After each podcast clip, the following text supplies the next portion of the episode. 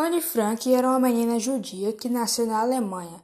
Nasceu no dia 12 de junho de 1929.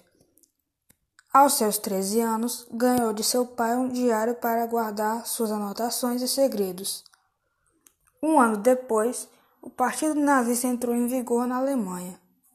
Seu pai, Otto Frank, com medo das coisas piorarem por lá, alertou sua família e partiram para Amsterdã, na Holanda. Lá as coisas estavam melhores, porém não durou muito tempo. Os nazistas haviam invadido a Holanda e então os judeus tiveram que passar por restrições. Primeiro, eles não poderiam não poderiam pegar um transporte público e nem frequentar lugares públicos. Em seguida, eles foram proibidos de dirigir em carros. Logo, não podiam mais nem sequer pedalar. Mais tarde, não poderiam sequer andar pelas ruas.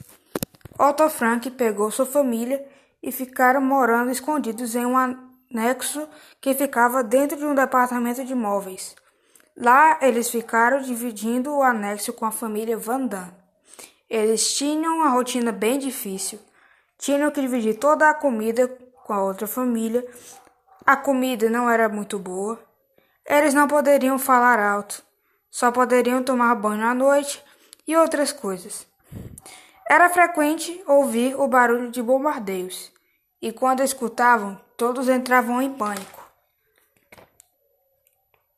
Anne Frank começou a criar uma certa intimidade com Peter Van Damme. Ela ia ao sótão deles todos os dias para ver as nuvens, contar seus segredos e brincar. Um certo dia eles começaram a namorar e então ficaram juntos até irem para diferentes campos de concentrações quando descobriram o anexo secreto.